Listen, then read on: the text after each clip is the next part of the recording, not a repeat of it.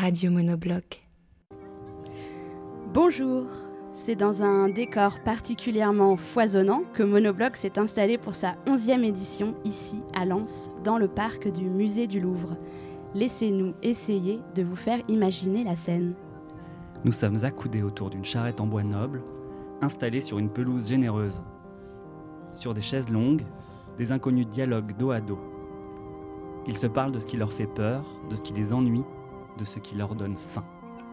D'autres tentent, à l'aide d'un dispositif énigmatique fait de câbles et de tuyaux, d'adresser des messages au futur. Ce sont surtout des mots dits dans le vide. En réponse, leur parviennent les échos des vieux chants de mineurs. Debout, debout pour la bataille, debout, debout, droit au bonheur. Le blé monte, le sol tressaille, voici le tour du moissonneur. La terre est à qui la travaille, la mine appartient aux mineurs.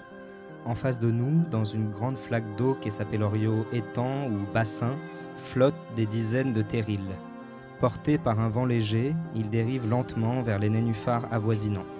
Ces terrils miniatures et ces terrils gigantesques sont les reproductions, en plus petit ou en plus grand, des deux autres, ceux qui dominent la ville, ses alentours, les alentours d'autres villes encore. Et puis, il y a les terrils que plus personne ne voit. Ce sont les terrils plats. Par exemple, aujourd'hui, nous et le musée, nous nous trouvons sur un terril plat. Car avant, ici, à quelques mètres sous nos pieds, c'était une mine de charbon. La mine a fermé et le Louvre s'est installé. De l'herbe a poussé, d'autres paysages ont émergé. Entre les branchages denses d'arbres que l'on ne saurait tous nommer, des travées de lumière ouvrent des brèches vers des mondes passés, vers des scènes très anciennes ou vers des épisodes qui peut-être n'ont jamais eu lieu et n'auront jamais lieu. Que voit-on? Dans une clairière, une femme au regard sévère porte un fichu sur le front et sur son genou un chérubin potelé. Dans un échange à la signification indéchiffrable, elle lui tend discrètement ce qui semble être un coquillage ou peut-être une grosse pièce d'or. À la droite de la femme, une adolescente aux cheveux bouclés tient un livre à l'envers. Il n'y a qu'ainsi que l'on peut remettre les mots dans l'ordre. À gauche, sa jumelle joue de la mandoline. Derrière elle se tiennent, serrés, des enfants à qui l'on aperçoit des ailes dans le dos. Ils rappellent les pigeons qui, autour du petit bassin, dialoguent avec les canards, dialoguent avec les flâneurs aussi. Dans la douceur de la fin d'après-midi se nouent des relations interespèces. Ce que l'on nommait bruit s'appelle désormais langage. Ailleurs dans le parc, sur un rocher, une femme nue se fait peigner, se fait baigner. Quelques crapauds montent la garde autour d'elle et dissuadent de s'approcher. Ce sont des crapauds accoucheurs. Pour se donner l'air inquiétant, ils se font passer tantôt pour des chiens, tantôt pour des porcs.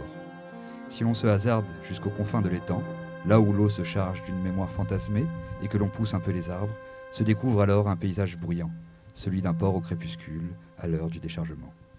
Un peu partout dans le parc ont été déposés sans ordre ni intention des vasques et des amphores, des plats peints et des plateaux sculptés, des coupes en cristal constellées de pierres de couleur, des miroirs ouvragés, des aiguières en cuivre et des jarres en terre cuite, des encriers et des cornes à poudre, des vases aux anses en forme de visage, des coffres scellés renfermant les reliques des histoires jamais écrites, et puis des statues qui disent tout ou presque de l'histoire de ce qui fut et de comment cela fut.